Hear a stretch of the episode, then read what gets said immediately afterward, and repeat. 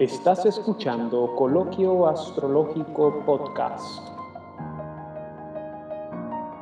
El podcast astrológico número uno de habla hispana.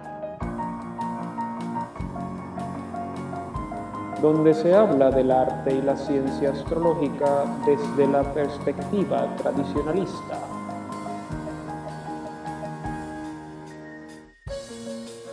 Hola, aquí Fernando Raúl con otro episodio para Coloquio Astrológico Podcast. Este es nuestro episodio número 26 y hoy es miércoles 11 de agosto 2021, Anno Domini. Son las 12 horas en San Juan de Puerto Rico y estamos en la hora del sol. Y en este episodio número 26 vamos a estar tocando un tema muy interesante que hemos titulado eh, la presencia de la astrología precolombina en América. Hay muchas dudas, hay muchas preguntas, hay muchas interrogantes respecto al tema y aquí en este episodio nuevamente me acompaña la escritora y académica Gabriela Chapacase. ¿Cómo estás, Gabriela? Hola, Fernando. Muy bien, emocionada de estar otra vez en el podcast. Gracias por la oportunidad y el espacio. Y sí, por supuesto, con ganas de, de conversar contigo. Definitivo, no, y siempre es un placer tenerte, ya esta es la tercera vez y, cada vez que nos reunimos pues tenemos eh, conversaciones bien amenas y como te mencioné, siempre y cuando quieras venir y traer estos temas, yo estoy más que dispuesto para discutirlos contigo. Y, y hoy vamos a hablar de un tema muy interesante porque eh, vamos a hablar de la astrología en el contexto precolombino, específicamente lo que era Mesoamérica y Suramérica, ¿verdad? El contexto andino y el contexto mesoamericano. Eh, y la astrología tradicional, como nosotros conocemos, pues, pues es un fenómeno global, ¿verdad? Pero históricamente tiene un desarrollo, tiene una fusión y tiene una transmisión, pero esa transmisión eh, usualmente es en el contexto del viejo mundo, ¿verdad? Y, y, la astrología per se no llega, o mejor dicho, esa transmisión que comienza en esa fusión helenística de los conceptos egipcios y los conceptos caldeos en esa época helenística tardía, ya para el siglo II antes de Cristo, cuando se fusiona lo que conocemos hoy como la astrología tradicional, la astrología horoscópica de ascendentes, signos, eh, casas, aspectos y cúspides, ¿verdad? Y cómo eso se va manifestando y transmitiendo a partir del siglo II Cristo a través de todo el mundo antiguo y subsiguientemente pues en América a partir del siglo XV eh, y XVI, ¿verdad? Y es curioso porque en América eh, la idea de la astrología tradicional es algo que deja muchas interrogantes, hay muchos vacíos. Estamos hablando de dos lugares donde existieron civilizaciones, donde existieron culturas muy ricas. O sea que es inevitable eh, pensar de que estas culturas tenían algún tipo de conocimiento o algún tipo de sistema eh, relacionado a los astros, ¿verdad? Y, cada una tenía sus diferentes cosmovisiones y como consecuencia esas cosmovisiones estaban entrelazadas inevitablemente a los astros, a los planetas, al sol y la luna, ¿verdad? Así que inevitablemente tenía que haber una astrología. Y ahora bien, hoy en día, en el siglo XXI, ¿cuál es esa astrología, verdad? Y, ahí es que empiezan las interrogantes porque realmente hay, hay, muchas preguntas que contestar, porque muchas veces las personas dicen, ah, los aztecas, ah, los incas, pero tenemos que recordar, lo, los aztecas y los incas fueron dos civilizaciones que se cuajaron en el siglo XV. o sea, en el siglo XV. O sea, en, en México estaban obviamente los mayas, pero también estaban eh, los olmecas, Teotihuacán, ¿verdad? Eh, los toltecas, los mayas. En Perú habían un montón más, estaban los, los wari, los Tiahuanacu, los Chimú, los cha, chapa, Chacapoyas, los Moche, los Nazca, Chavín, o sea, había un montón de civilizaciones y un montón de culturas tal y como hubo en el mundo antiguo helenístico. Así que es inevitable. O sea, tenía que haber una astrología, ¿verdad? Y hoy en día tenemos lo que es el Maya, ¿verdad? Pero el Quimmaya pues tiene... Ah, es una reconstrucción, tiene muchas cosas modernas, hay gente que le pega el I Ching de China por alguna razón. Eh, en el Perú, en, en, en, los incas, como hemos hablado anteriormente, hay rasgos, cosas de la luna, cosas del sol, también en los aztecas hay cosas de la luna y cosas del sol, pero de por sí un sistema horoscópico es algo que todavía está eh, puesto en duda. Y en este episodio pues vamos a hablar de, de estas pistas, vamos a hablar de estas cosas relacionadas a lo que es la astrología precolombina. Así que con esta pequeña introducción, Gabriela, ¿qué podríamos eh, incluir dentro eh, de esta discusión? A ver, sí es cierto que estamos en un punto con esta astrología bien complicado, porque hay quienes dicen que sí existió, hay quienes piensan que solo hay vestigios, hay quienes dicen que fue un sistema complejo, pero estamos ahí como agarrándonos de un poco de todo y de nada, buscando el flotador. Mira, lo interesante de estas culturas, azteca, maya, inca, e incluso chavín, la cultura chavín, los moche también, en el norte del Perú, es que tenían una concepción de lo que es el cielo. Es decir, ellos observaban el cielo, y dicho sea de paso, el cielo es el mismo cielo para todos. Ahora, que se vea del punto norte o del punto sur es distinto, pero es el, mismo cosmos que tenemos eh, envolviéndonos a todos. Lo interesante acá es que eh, estas civilizaciones tenían un conocimiento, si bien es cierto, como lo dice Garcilaso en los comentarios reales, un conocimiento rústico, no quita que sea un conocimiento válido, que los haya llevado a dos cosas, para mí, dos cosas principales que jalan un montón de raíces, como un árbol enorme. Y es la explicación de su propio mundo, de lo que los rodea. Claro, la con esto, claro, vamos con los fenómenos naturales, los eclipses, los temblores, la lluvia, el invierno, la primavera, las estaciones, en fin. Y lo otro es eh, a conocer su entorno en el sentido físico y conocer las probabilidades para su población. Es decir, pensándolo desde el punto de vista de que tanto los incas como los mayas, los aztecas, todas las grandes civilizaciones, incluso los caral, que caral es una cosa muy interesante porque no hemos encontrado vestigio de escritura, pero sí, y eso está al sur de Lima, quienes hayan ido me, darán la razón y quienes no pueden, pueden ir, es preciosa la ciudadela de Caral. Eh, tenemos la misma base piramidal que Egipto estamos en, la misma línea de tiempo. Y un poquito más lejos, en Nazca, está Kawachi, que tiene la misma base que el Coliseo romano. Entonces, si tenemos la misma estructura eh, de construcción, probablemente tenemos muchas similitudes en cuestión de pensamiento. Que no hayamos encontrado hasta ahora vestigios de, porque no los hay, no quiere decir que no la tuvieran. Sin embargo, falta muchísimo por explorar. Son ciudadelas que están totalmente tapadas todavía. Entonces, ¿qué pasó? Es, lo que hay que descubrir. A lo que yo voy con, estos dos puntos es que la astrología o la observación de los cuerpos celestes servían también para alertar a su población. Decir, estamos en buena época de siembra, vamos a tener buena cosecha, o de repente, no, es decir, vamos a pasar por un periodo de sequía, un periodo de hambre. Lo teníamos que observar y entender para aplicarlo.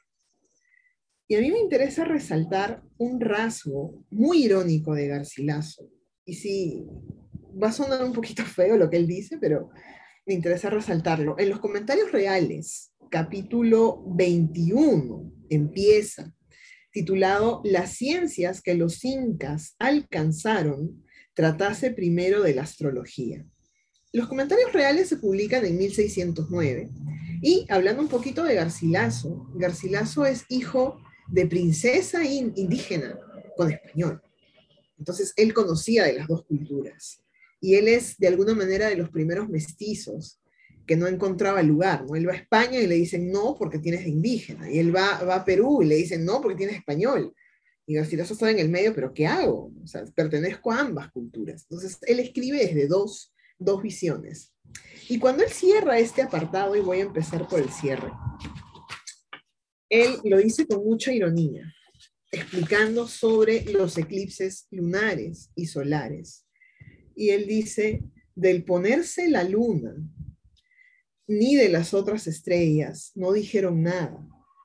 Todas estas boberías tuvieron en su astrología los incas, de donde se podrá ver cuán poco alcanzaron de ella. Y baste esto de la astrología de ellos, digamos, la medicina que usaban en sus enfermedades. ¿Y por qué él dice de todas estas boberías? Porque él explica muy, muy, de muy buena forma el mito de la zorra y la luna. Cuando vemos la luna, vemos una mancha, ¿verdad? En la luna, que, que se puede ver a simple vista. Y para los incas, esta luna con mancha, esta mancha era una zorra que se enamora de la luna y en su desesperación, en su amor, sube a la luna y la quiere tocar con una pata. Y la luna que sabía que estaba enamorada de la zorra de ella, la abraza y la deja pegada. Es decir, no te suelto, no te aprendo y te quedas ahí. Y esta zorra es la que vemos desde la Tierra cuando vemos la Luna, una zorra que eh, subió a buscar a su amada. Y como este tipo de eh, historia mítica explican los incas también la Vía Láctea, por ejemplo, el cordero, la madre oveja que le está dando de lactar, y Garcilaso lo dice en este apartado. Yo veía la marca en el cielo. Yo no veía ni una oveja, ni un cordero, ni una madre, él no veía nada, él veía la marca. Y él dice, es por mi falta de imaginación. Puede ser, pero también puede ser la necesidad que tenían ellos de explicar aquellas marcas que los guiaban en el día a día, ¿no? Porque la Vía Láctea se podía, ahora también se puede observar, pero no es como que estoy en medio de la ciudad, levanto los ojos y lo veo. No lo voy a ver, tengo que irme a un lugar apartado. Pero en ese entonces, pues no había luz eléctrica, se podía mirar muy bien. Entonces, estas explicaciones que da Garcilaso, a pesar que son irónicas y muy graciosas, nos explican cómo ellos comprendían, por ejemplo, los eclipses. Eclipse de sol, eclipse de luna, y el terror que le producía a la población cuando la luna desaparecía. Porque ellos decían, si se cae la luna, nos morimos todos. Entonces, ¿qué hacían? Ponían a llorar a todas las personas para que le pidan a la madre luna, y acá es, es interesante ver la madre luna, la luna como elemento femenino, Luego vuelvo a este punto. Ponían a llorar para que le pidan, eh, mama quilla, quilla es luna en quechua, no te caigas, no te mueras. Es decir, no te mueras, pero no porque no quiero que te mueras, sino no te mueras tú, porque te mueres tú y me muero yo. Es decir, me vas a aplastar. Y también ponían a llorar a los perros. Grandes y chiquitos, los amarraban, los agarraban a palos y los perros empezaban a aullar. Y ellos decían, a la luna le gusta el aullido del perro entonces se ponen a llorar. Ya había esta concepción, y cuando habían eclipses de sol, ellos pensaban que el sol estaba enojado con la población, y entonces estaba escondiendo, como un señor que dice, como te has portado mal, entonces no te veo. Y había que pedir perdón y había que analizar los actos que habíamos cometido eh, erróneamente, con intención o sin ella. Entonces, aquí hay un vínculo también de eh, observación de fenómenos astrológicos vinculados a la moralidad. El sol se molesta porque yo me porto mal, quizá porque yo robé, quizá porque yo mentí, por, por X cosa, no sean su, su propio acto de contrición para explicar por qué el sol estaba enojado y tenían que enmendarle. Porque si el sol seguía molesto, no había cosecha, no había pesca, no había siembra, no había germinación, no había principio de vida. Entonces, el sol como tal, el Inti, es la emanación de todo, para ellos también, la emanación de la vida, la emanación del principio activo. Y eso está bien importante. Voy a moverme a dos espacios más y luego eh, te cedo la palabra y empezamos la conversación, si, si estás de acuerdo. ¿Ok? Si vamos al norte de Perú, a Trujillo, tenemos la huaca del sol y la huaca de la luna. La huaca de la luna es la huaca donde se hacían los rituales para las mujeres exclusivamente. Ahí estaba la esposa del gobernador, la Coya, sus vírgenes, y siempre que se hacían rituales de fertilidad, se hacían en la huaca de la luna. Incluso hay una poza, no se puede meter, pero uno la puede ver, que es eh, la famosa posa mellicera, donde en los días, no me acuerdo muy bien si era de luna menguante, tenía que entrar la esposa del, gobernante para embarazarse de mellizos. Y si era una mujer infértil, hay otra posa, donde yo creo que es en luna llena, que tenía que entrar ella para poder dar descendencia para el imperio. y lo van construyendo en andenes como todas las pirámides, muy similar a la pirámide de Teotihuacán, y de Tenochtitlán en México. Y por otro lado, tenemos, me muevo a Cusco, lo que es el Intihuatana. Garcilaso explica que Huata en los comentarios reales lo dice al inicio. Wata es año. Y entonces en Cusco, quienes han ido a Machu Picchu, pueden ver el Inti, ojo acá, Inti Watana, año del sol, el reloj que marca eh, el tiempo y que nos ayuda a comprender el transcurso del año. Y Garcilaso también lo dice, no solo por el sol, ellos marcaron las cuatro estaciones y marcaron el año, también por la luna marcaron los días y marcaron los meses. Algo que también pasa con eh, los mayas, también pasa con los aztecas, también pasa con los chavín. Entonces, encontramos, por ejemplo, vestigios que tenemos de siembra y cosecha, periodos del año, no solamente están pintados en la Huaca del Sol, en Cusco, por ejemplo, eh, donde ellos tenían que salir a pescar.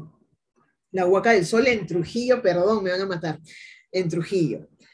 Era una civilización que eh, se sustentaba de la pesca, no tanto de la siembra, porque quienes conocen el norte del Perú, el norte del Perú es bastante rural. Entonces, cosechar ahí es un poco complicado. Sí se puede, pero es muy complicado. Ellos más que todo pescaban. Entonces, tú ves en los dibujos en qué momentos iban a pescar. Y justo está marcado por el sol. En cada dibujo ves al sol en una posición distinta. Y en el caso de eh, los aztecas y los mayas, entienden la posición del sol no solamente para explicar el carácter de la persona que nace, que ellos trabajaban con el King Maya, que tú, lo explicaste al inicio, y el calendario del Sol King, sino también lo usaban para entender a posteriori eh, las repercusiones en la vida de la persona, en, la vida del imperio y por ende en el desarrollo de su civilización. Entonces, esto está bien interesante de ir, ir desmenuzando de a pocos en lo que podamos porque hay otro entendimiento distinto creo yo. No, definitivo. Y a la misma vez todo lo que tú estás diciendo cae bajo ciertos parámetros que responden a lo que son los preceptos milenarios de la astrología tradicional, dada pues ese desarrollo y transmisión que mencionan en el viejo mundo. Por ejemplo, estamos hablando de civilizaciones donde, como mencioné previamente, la astrología y los astros formaban una parte clave no solamente de su cosmovisión, sino también de su teología. O sea, estamos hablando del sol y la luna, estamos hablando de cómo se le hacían estructuras, tanto en México como en Perú. Estamos también viendo cómo, por ejemplo, yo sé que los aztecas tenían una cosmovisión del mundo donde había un árbol de la vida y estaba al revés y llegaba al, cielo. Este, también este, los aztecas, o creo que eran los mayas, no me recuerdo ahora, también eh, ellos eh, notaban las fases de Venus, cómo, cómo cambiaba. Y todo esto, pues, inevitablemente, como mencioné al principio, eh, le da a uno a pensar de que sí, efectivamente estas personas tenían en mente la influencia de los astros, la influencia de los planetas, pero más que nada la influencia de las luminarias sobre sus vidas. Así que vemos cómo la astrología eh, en este contexto responde a lo que era la astrología tradicional más primitiva, o la más antigua, mejor dicho. Y la, la, la, astrología más antigua era la astrología mundana, pero más que nada la astrología más antigua de verdad era la astrología de las luminarias de cómo hasta cierto punto nada más se puede hacer astrología, bueno, no es que nada más se pueda hacer, pero en esencia, en teoría, se podría hacer astrología meramente con el Sol.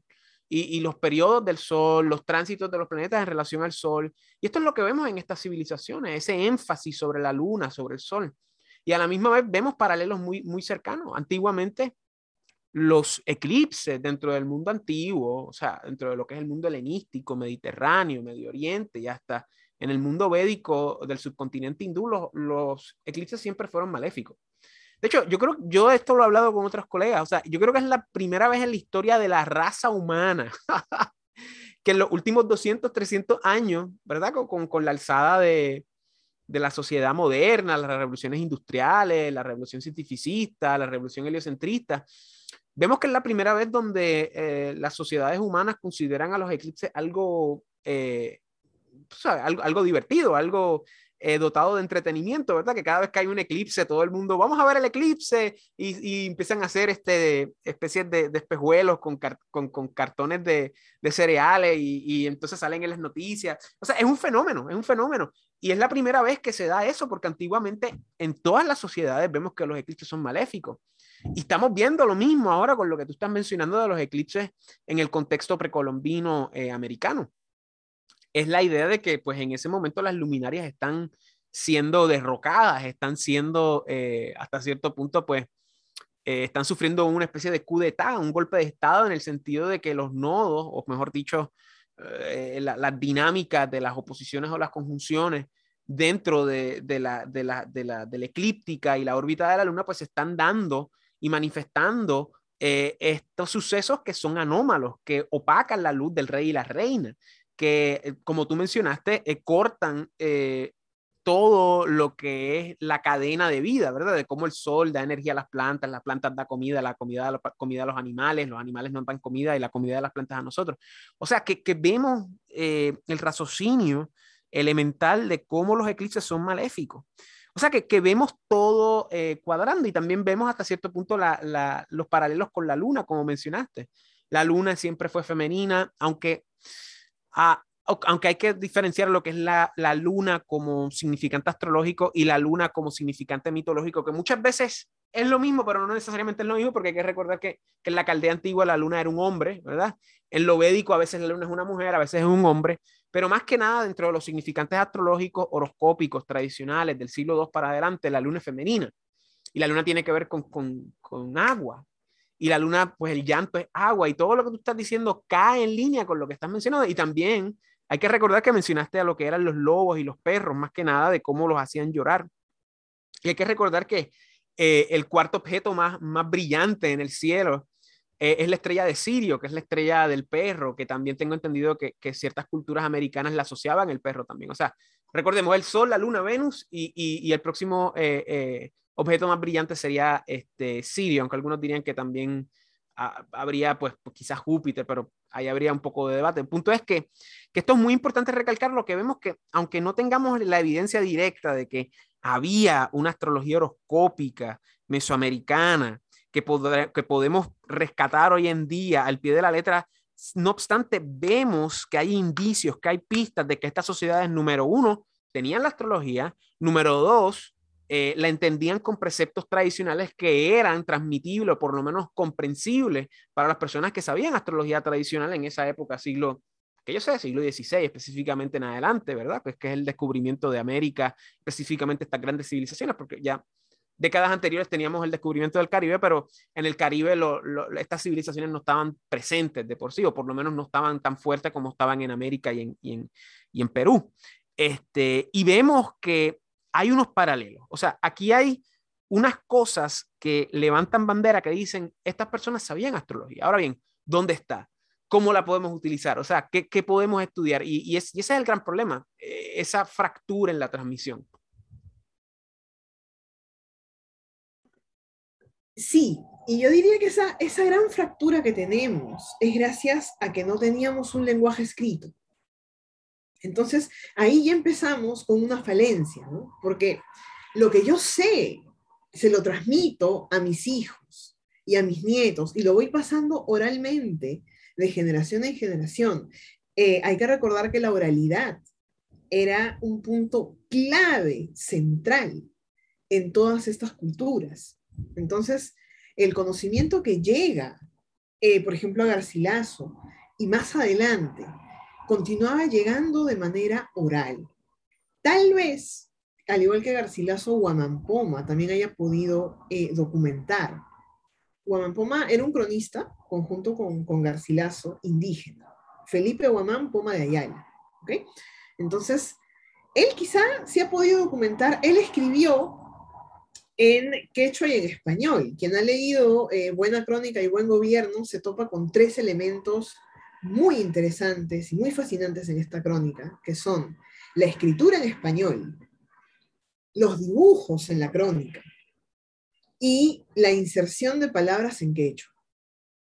Entonces tenemos las tres vertientes que convergen para explicar, contar y dejar algún tipo de eh, vestigio o evidencia de lo que estaba ocurriendo en ese momento.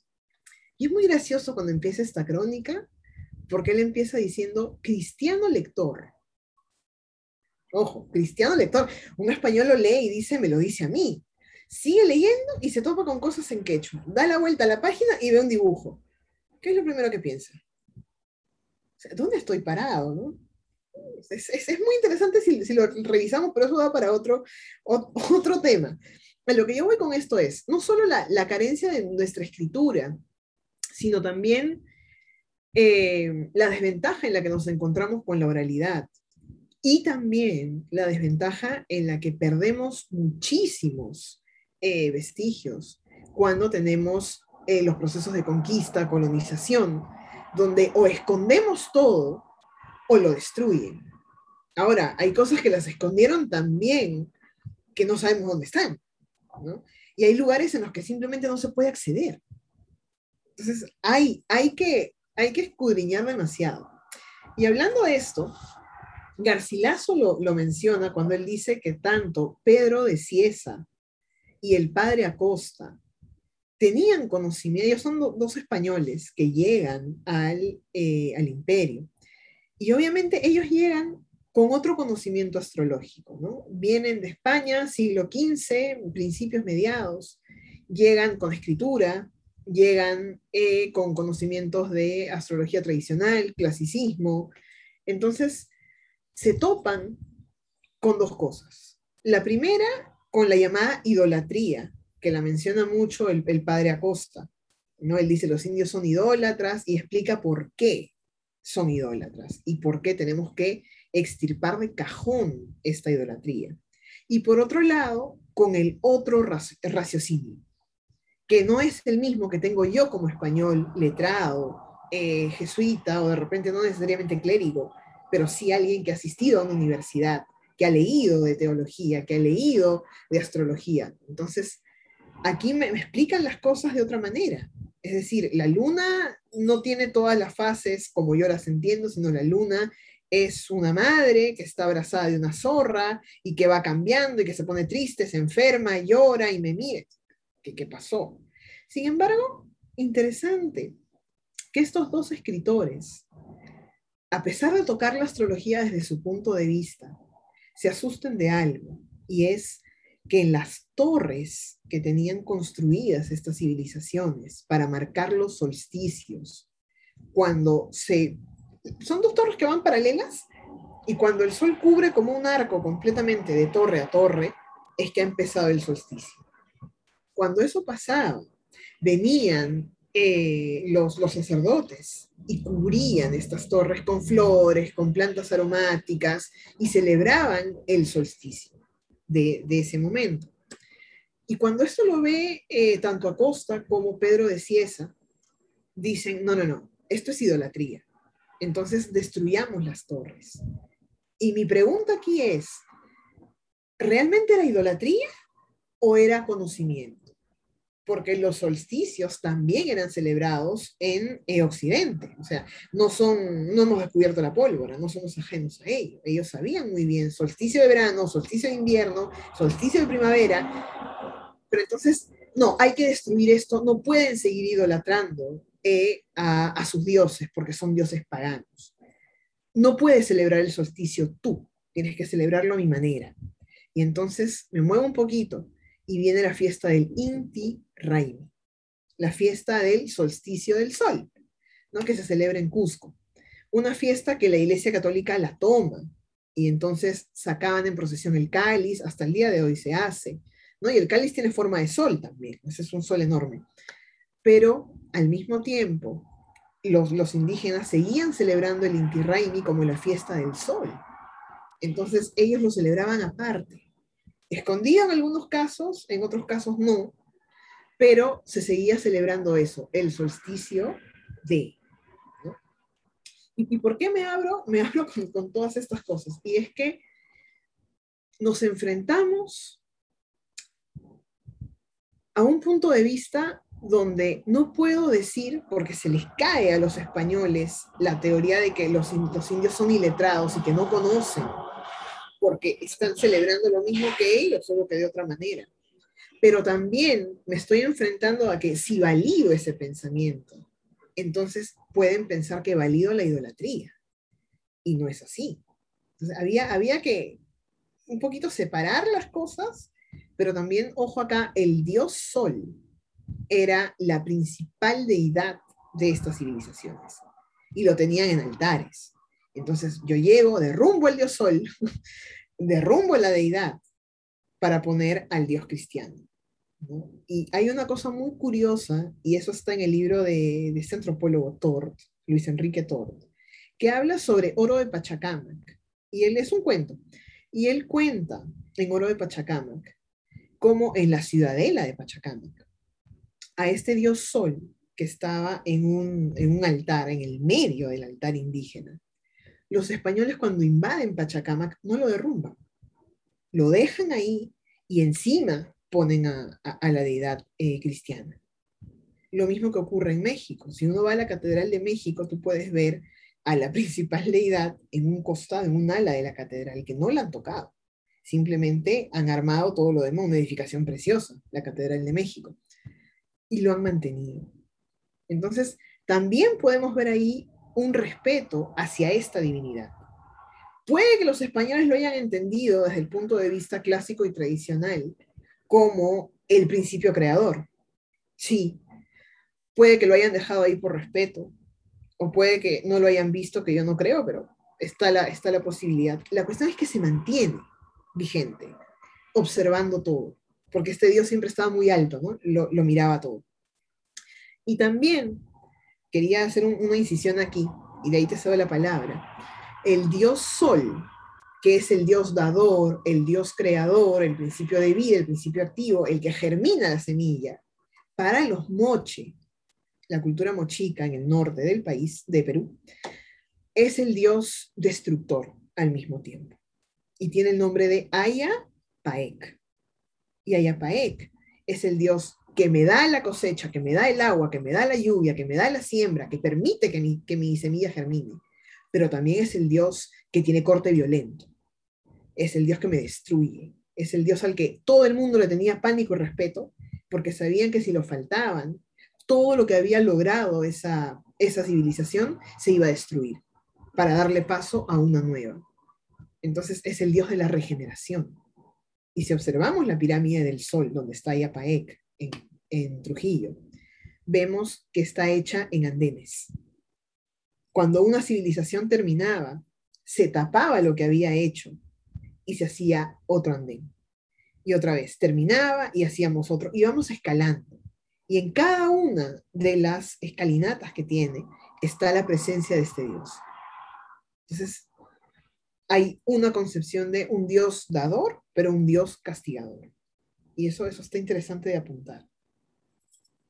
Eh, eh, es bien interesante porque muchas veces la gente ve este encuentro de civilizaciones muy en blanco y negro, cuando realmente probablemente fue unas tonalidades eh, multicolores de gris, porque realmente más allá de argumentos metafísicos o teológicos, que podríamos decir de que pues metafísicamente tenían mucho en común, teológicamente quizás no tanto, pero más allá de eso estamos hablando de dinámicas de poder y estamos hablando de cómo eh, el balance del poder tenía que manifestarse de cierta manera, de que pues e, este, este poder entrante pudiese dominar al, poder subyugado eficientemente y la mejor manera es haciéndolo a través de, pues, de la teología, de la metafísica, de la religión.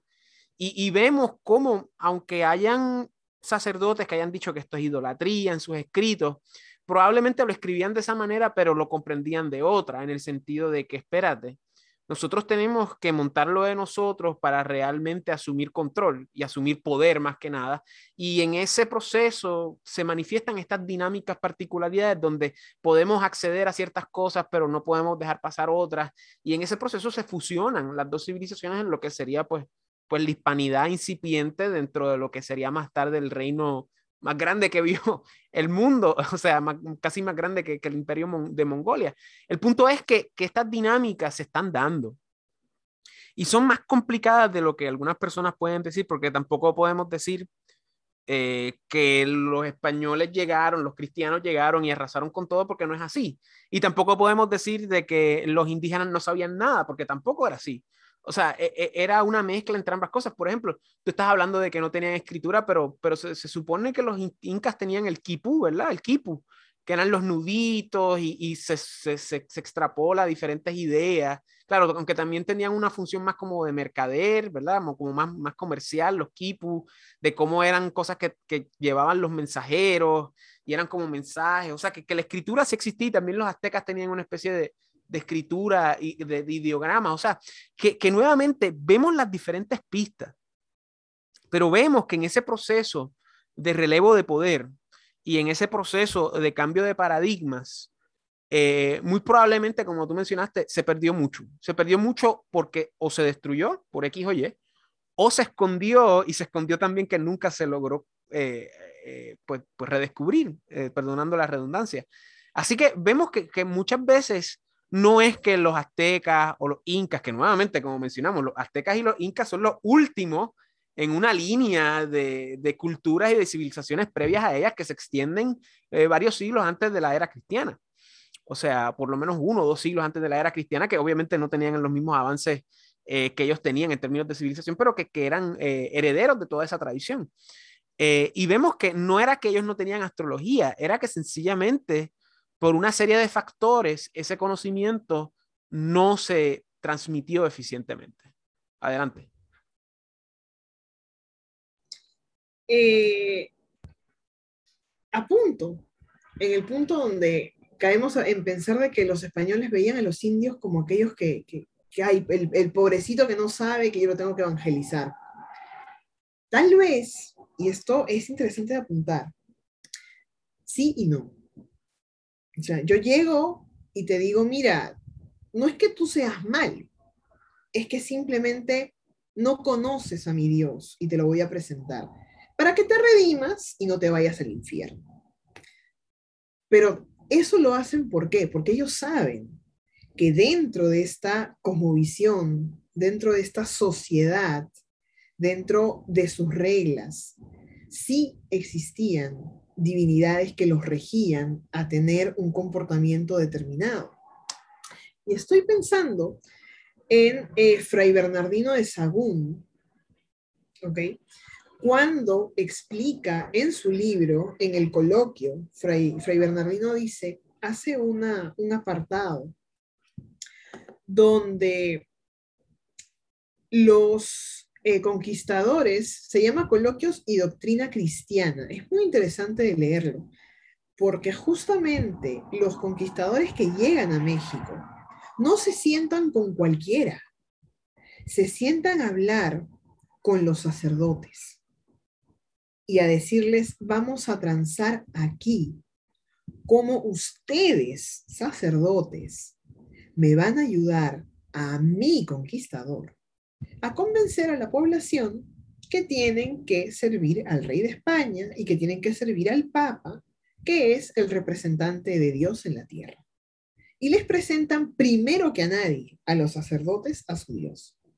Y estos sacerdotes son sacerdotes que trabajan justamente y entiende, en el caso de, bueno, tanto maya, azteca, inca, mochica, en todas las civilizaciones, los procesos de los cambios de estas estrellas brillantes, en especial del Sol. Ahora, Garcilaso también menciona la, la presencia de Venus en el cielo. Y él dice, Venus era entendida para estos indígenas como la doncella solar, que a veces el sol la quería tener a su lado y entonces salía en la mañana. Creo que en astrología es Venus vespertina, ¿estoy bien? No. Matutina, matutina. Por la mañana es matutina. Ok, vespertina es por la noche. Ok. Y esta Venus vespertina era cuando el sol, el dios sol, quería tener a su doncella detrás. Pero siempre él quería estar al lado de esta doncella hermosa. Entonces, habían esos cambios con esta estrella ya conocemos a Venus. También veían a Júpiter, que es una estrella muy brillante. Veían a Saturno.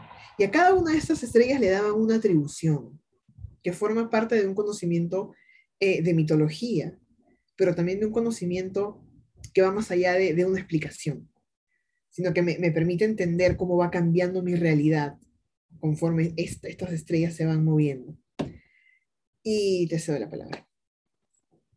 Yo, yo quería mencionar que ahí también ves cómo una significación tradicional de Venus se transmite, cómo, cómo Venus la ven como una mujer, como una doncella. ¿verdad? Y, antiguamente también Venus matutina tenía unos significantes y Venus vespertino tenía otros significantes, ¿verdad? Y, y, de hecho eh, son significantes que cambian a lo largo del tiempo, pero se mantiene el significante femenino. Yo quería hacer una alusión importante, ¿verdad? Porque probablemente hay muchas personas que están viendo este video, escuchando este podcast, pensando en lo que es la astrología maya.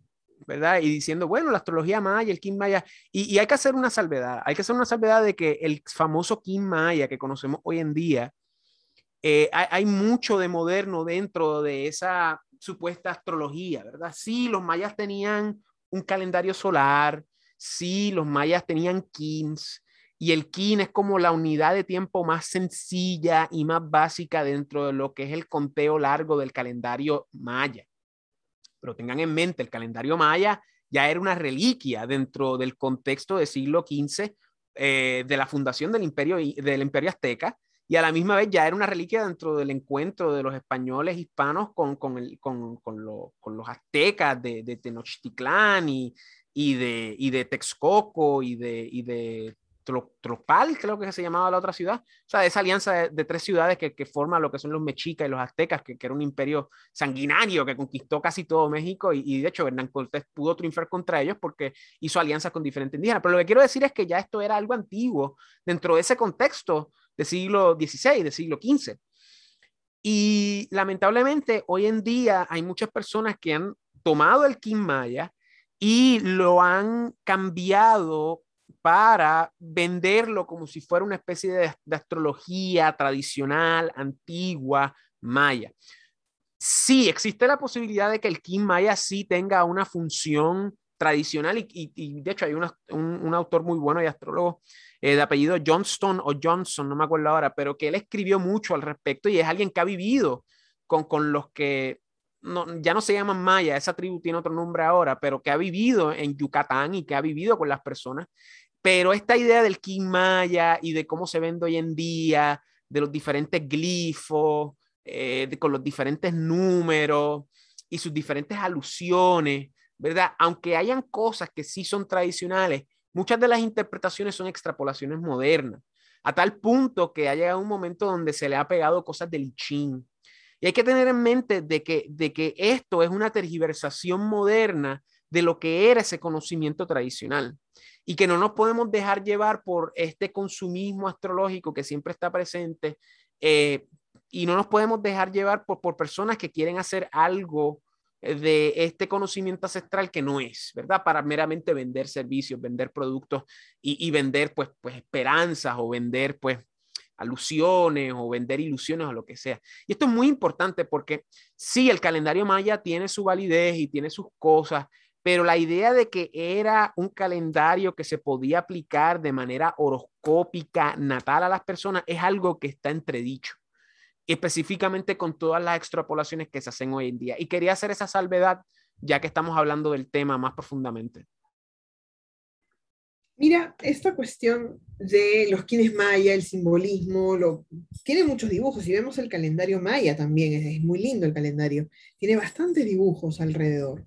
Me recuerdan eh, una, una hipótesis que todavía está en debate en Perú sobre las líneas de Nazca cuando vamos al observatorio de las líneas de Nazca, que está en medio del desierto, eh, si alguien va y, las quiere ver, yo les aconsejo algo, sobrevuelen las líneas. Es muy caro, pero es lo mejor, porque hay observatorios donde tú te Me han dicho, perdona, perdona, algo cómico, me han dicho que estos aviones tienen bolsitas, tienen varias bolsas de, de papel porque la gente supuestamente vomita un montón en esos aviones porque son unos viajes bien locos. Me han dicho eso, no sé si eso es verdad. No, no, no vas a vomitar, no vas a vomitar. Bueno, si le tienes fobia a las alturas, las avionetas te, pueden asustar, pero no, no vomitan, qué malos. No, pero sobrevuélenlas, porque cuando las sobrevuelas, la ves completa y es otro entendimiento de la línea al verla desde afuera.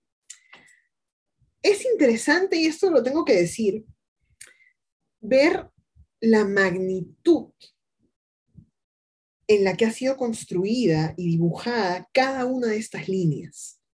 Son perfectamente hechas con direcciones hacia los puntos cardinales y hacia los subpuntos cardinales. Muy aparte de que son bellísimas de mirar. O sea, el mono, la araña, el colibrí, el, el, el candelabro, son preciosas. A lo que voy con esto es, estamos en un debate de si eran una especie de calendario, porque en muchos casos, si observamos las estrellas, las puntas, la cola del mono, por ejemplo, o la punta del colibrí, apunta hacia estrellas como Orión o como eh, Júpiter o Venus. Entonces, puede ser, pero esto no se sabe, que haya sido un tipo de calendario. Hay otras teorías que dicen que era un aeropuerto extraterrestre. Bueno, si los extraterrestres existen, tal vez pueden aterrizar ahí, o ahora ya no, no sé. O puede ser que haya sido una especie de guía de el año y las estaciones. Todavía está por verse. Y las líneas de Nazca no solamente están en Nazca, hemos encontrado una línea gigantesca en Arequipa, más al sur del Perú. Entonces siguen apareciendo. Y si las tenemos desde el sur del Perú hasta el norte, que probablemente las tengamos, tenemos un calendario ya trazado y tenemos unas líneas que nos van a poner a repensar lo ya pensado.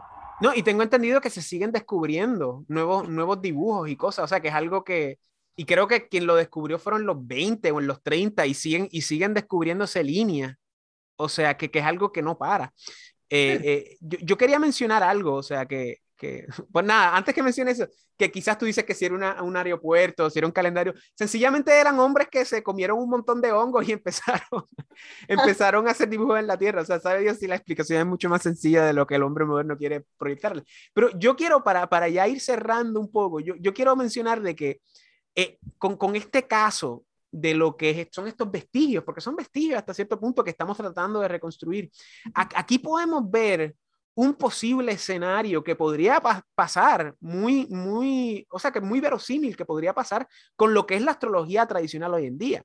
O sea, tenemos que ver cuán importante es conservar los paradigmas tradicionales, cuán importante es conservar el canon astrológico tradicionalista ante todo este avance moderno en la astrología, porque puede que suceda o puede que corramos el riesgo de que en algún día estemos hablando eh, de la astrología helenística o perso-árabe islámica de la misma manera que estamos tratando de hablar hoy en día de la antigua astrología eh, mesoamericana o andina, en el sentido de que se perdió por varias razones, no meramente por, por, por, por la situación de, eh, de, del avance moderno, sino más bien por el choque de civilizaciones porque sí, perdieron la, astrología azteca y la, astrología inca, pero recibieron la astrología tradicional de, esa transmisión que mencioné anteriormente. O sea, que, lo mismo podríamos ver cuando pues la astrología helenística entra dentro del contexto persa antiguo y, y, se disipa dentro del contexto islámico. Lo mismo podríamos decir dentro de lo que eran antiguas astrologías dentro del contexto helenístico una vez se fusionan los preceptos caldeos y los preceptos este, egipcios dentro de esa situación helenística post siglo II antes de Cristo. Lo mismo podríamos decir de, del mundo eh, azteca y del mundo inca, de cómo se fusionan eh, que, que, más o menos pues eso es lo que sucedió, una fusión entre lo que es la cultura andina, la cultura mesoamericana, también hasta cierto punto la cultura caribeña, ¿verdad? Y la, y la cultura del, del, del cono sur más abajo con los mapuches, bueno, los mapuches no tanto porque ellos no se incorporaron tanto, pero más, más bien lo que sería el cono sur, ¿verdad? Eh, y, y, ver cómo eso crea lo que es la cultura hispana, ¿verdad? Que nuevamente es una cultura tradicional. Pero ahora mismo estamos viendo el, el avance de lo que es la, la, cultura moderna, que está arrasándolo todo, ¿verdad? La, la, la contraastrología moderna y todo, todas las manifestaciones de la modernidad, de cómo más para mal que para bien, arrasa con todo con sus preceptos nihilistas, materialista, histórico, ateo, donde no solamente se va los preceptos eh, tradicionales cristianos, sino que se van todos los preceptos tradicionales eh, eh, indígenas. O peor aún, se tergiversan, se cambian. Como tenemos estas manifestaciones del Maya, como tenemos estas manifestaciones de que los incas estaban en contacto con extraterrestres, o que los aztecas, o que lo, los egipcios, los caldeos, o sea, eh, eh, que también eso es otro tema para otro momento, porque el, el, el, lo que es el fenómeno extraterrestre, pues e, es una interpretación moderna, que, que, antiguamente tenía su lugar y tenía sus cosas, pero que no era extraterrestre, sino que estaba sujetado a una teología y una metafísica que hoy en día pues no está. Y como consecuencia nos tenemos que sujetar a lo que es la contrametafísica, a la contrateología no moderna, que es lo que es la ciencia moderna. Y en vez de decirte que son espíritus o que son dioses o que son este, desencarnados, pues estamos hablando de extraterrestres, eh, de tal y tal galaxia, de tal. O sea, que vemos cómo las cosas siguen pero cambian. Y, lo que yo quiero mencionar es que, que, nosotros como personas que tratan, ¿verdad? Tratan, y, y, y enfatizo ese verbo, eh, que intentan, enfatizando ese verbo eh, fuertemente, eh, preservar la tradición astrológica hoy en día, lo hacen para que no corra el riesgo de perderse. ¿Cómo? Inevitablemente para, para, más para mal que para bien, o sea, se ha perdido mucho de este conocimiento, que de seguro hubiese sido súper enriquecedor una vez se podía eh, pues, estudiar eh, paralelamente con los preceptos helenísticos astrológicos, pero estamos en un momento donde, donde no sabemos exactamente qué es lo que sucede, pero tenemos estas pistas. Y Dios mediante, tú sabes, puede que en algún futuro alguien descubra, que yo sé, una especie de, de roseta, de piedra roseta tipo astrológico en, en, el Perú o en México, o que descubramos algún tipo de templo nuevo, algún tipo de escrito nuevo. Siempre algo es posible para reconectar esa tradición, pero por el momento estamos ante esta situación que, que podría manifestarse eh, dentro de la situación contemporánea de la astrología tradicional. No sé si quieres mencionar algo al respecto. Mira, sí, el, micrófono. Me ha jugado malas pasadas este Zoom, pero en fin. Hablando de este, este tipo de asociaciones, antes de las líneas de Nazca, y esto se descubrió en 1925, tenemos en Perú Encanta, que está a dos horas de Lima, muy cerca. Es un pueblo muy rural, pero es precioso. ¿Ok? Tenemos los petroglifos de Checta esas son las piedras de Ica, no. No. no. las piedras, pero ¿sabes cuáles son las piedras de Ica, verdad? Que son las que salen con el tipo montando el dinosaurio y todo eso. No, perdón, me confundí. No, Ica, Ica está al sur, me encanta, no. Pero no, estos petroglifos son un conjunto hasta el momento de 450 dibujos en piedra. Yo vi algunos. Hay que verlos muy de cerca porque en este caso no los sobrevuelen, vayan y mírenlos. Hay que escalar una montaña y cuando llegas es muy gratificante. Son bellos. Y estamos en el mismo dilema que con Nazca. Tal vez también eran un tipo de calendario. Eso es lo que se está, se está estudiando. Y que cada uno de estos glifos tenga que ver con las constelaciones celestes. No sabemos todavía. Probablemente sí.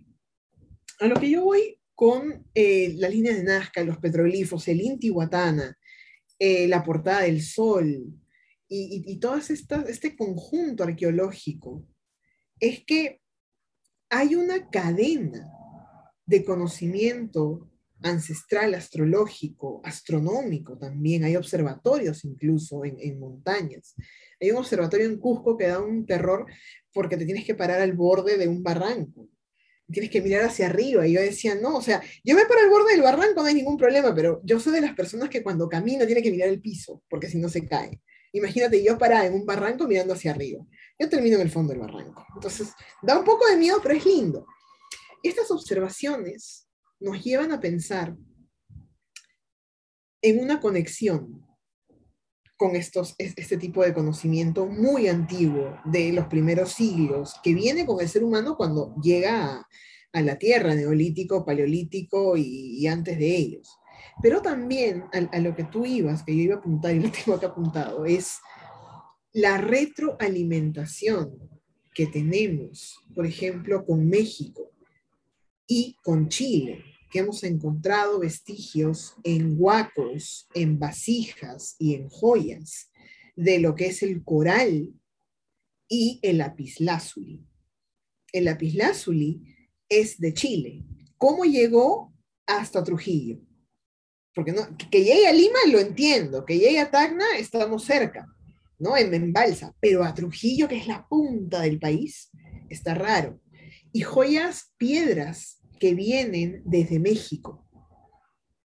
Entonces, si tuvimos un contacto con México con Chile, con lo que ahora es Colombia. Tal vez en el caso de Caral, por ejemplo, o de Cahuachi, tenemos hemos tenido contacto con Roma y hemos tenido contacto, pues, que te digo, con Grecia y con Egipto. Oh, definitivo. No, no, no, y, eso, y eso es lo que se conoce como la arqueología prohibida, porque hay, hay muchos sucesos así. O sea, yo como caribeño y como, como puertorriqueño, antillano, o sea, aquí han habido antropólogos que han mencionado de la posible conexión de los mayas, ya, ya previo a los aztecas, con, con los taínos de, de esta zona en un momento. Y de la misma manera, en Egipto se han encontrado supuestamente momias con tabaco y con hojas de coca. O sea, que, que vemos, que vemos cómo, o sea, en, en las tumbas se, se, ha encontrado tabaco y, y hojas de coca en, en, en, cuerpos que, que, que son eh, siglos antes del encuentro. O sea, eh, la idea de que hay, una conexión antigua entre el mundo eh, americano y el mundo clásico es algo muy viable y muy posible. Claro, no era algo generalizado, no era algo quizás que estaba eh, conocido por muchas personas, pero es muy posible de que esto era conocimiento para algunas personas, algunos círculos específicos, porque no fue de la nada que Cristóbal Colón sabía cómo llegar acá. O sea, e, él, él se casó a, a, una mujer que aparentemente era familia de unos navegantes. O sea, la idea de América era algo que, que ya se conocía, pero que quizás no era tan predominante dentro de ciertos círculos y a la misma vez pues eh, existía el peligro eh, del viaje transatlántico, que quizás en el mundo antiguo pues, pues no era tan peligroso porque se conocían ciertas corrientes que después se dejaron de conocer luego y que después se redescubrieron. Pero la idea del contacto precolombino entre civilizaciones es algo muy viable y, a la misma vez el contacto clásico aunque puede sonar algo descabellado para algunas personas, puede que sea algo viable. Sabemos de evidencia de vikingos en Norteamérica, sabemos de evidencia de viajes chinos al Perú. O sea, eh, eh, es, posible de que en algún momento hubo algún tipo de, eh, intercambio entre lo que era la costa del este de África y, el Brasil. Claro, no eran africanos per se, sino que eran personas quizás fenicios o eran egipcios o eran alguien que tenía eh, profundo conocimiento de la navegación, pero todo esto es muy posible. Lo que pasa es que pues académicamente levanta algunos, eh, levanta, levanta, ojos, o sea, es algo, algo pues controversial. Adelante, disculpa. Total, el tabaco es una planta sagrada ritual de eh, la cultura, en el caso de Norteamérica, ¿no? de los indios, yo creo que en general todos, pero más que todo la usaron los pieles rojas y los lakota pero se rezaba con el tabaco. En Perú también usábamos el tabaco para ciertos rituales. Entonces, estos intercambios de plantas sagradas son, son un punto que nos llevan a pensar que sí tuvimos un contacto. Si vamos al templo de Pachacamac, encontramos que venían de distintas civilizaciones a dejar ofrendas ahí. Y tenemos desde arroz, tabaco, maíz de distintas clases que crece en diferentes zonas, hasta piedras interesantes, corales, lapislázuli, pirita, y piedras que no crecen en, no, no, una piedra no crece, ¿no? Pero no, no aparecen, en, no se desarrollan en Perú. Entonces, sí, los intercambios y estas retroalimentaciones me llevan a pensar en intercambios de conocimiento también. O sea, no, solamente es que te doy lo que yo tengo y tú me das lo que tú tienes y hacemos un intercambio de siembra y cosecha, sino también es enséñame y déjame aprender de ti. Entonces, estamos, estamos en, una, en una guía constante. Lo que tú me comentabas de eh, las tumbas con tabaco, a mí me llevó a pensar en una cuestión muy moderna. ¿no? Antiguamente encontrabas tabaco en una momia y sabías que podía ser el, los restos de un, de un sacerdote, de una persona ritual. Actualmente encuentras tabaco en una, en una tumba y ¿qué es lo primero que piensas? ¿No? Que le, gustaba, que le gustaba fumar cigarrillos. Claro, ¿no? o sea, drogadicto de, ¿no? Pero bueno, diferencia de, de, época, en fin, no me muevo más por ahí. Entonces, sí, este tipo de, de intercambios y de astrología y de conocimientos, sería interesante pensarlo desde una orilla diferente, desde una orilla de las comprensiones del mismo cielo con distintas explicaciones mitológicas que nos llevan al mismo fenómeno eh, celeste o al mismo fenómeno natural. En el caso de las culturas que vivían con rayos y truenos, por ejemplo, lo pensaban de una manera. En las civilizaciones que estaban al sur del, Perú, incluso en Caral o al sur de Lima, en Canta, no hay rayos ni truenos, pero sí hay tormentas y también hay sequías. Entonces, era otra la concepción, porque no, no tengo ese elemento que me ilumina todo el cielo. En Cusco sí hay, hay truenos, entonces hay una manera distinta de comprender, pero al final llegamos, creo yo, y esto es una opinión muy, muy particular, llegamos a una retroalimentación en cadena que nos permite observar estas explicaciones y estos conocimientos desde una base ancestral, que funcionan para el desarrollo de las sociedades, porque al final, tanto eh, los curacas, los sacerdotes, que entendían el cielo, que hacían esta lectura celeste, no la usaban únicamente en favor del Inca o la Coya, sino también en favor de, toda la población, porque si no se morían y desaparecían, y se trataba de prevalecer. y acá está interesante apuntar eh, el mito, bueno, el mito, la leyenda o la historia de El Dorado, la ciudad del Dorado en México, que hasta ahora no se encuentra, ¿ok? Como la ciudad perdida de los incas, que la funda Ollantay. Se piensa que está en la selva del Perú, pero no hemos encontrado nada todavía. Una ciudad clave para explicar la fundación de este imperio. Y es que si el Dorado existe y si esta ciudadela perdida de los incas existe, entonces tenemos aún más vestigios astrológicos ahí.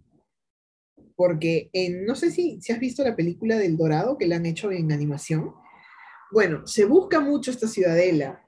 Eh, los españoles la buscan con desesperación porque saben que no solamente hay mucho oro en ella, sino también hay otra explicación de eh, su cosmovisión, de sus calendarios, de sus rituales. Es una ciudad sagrada.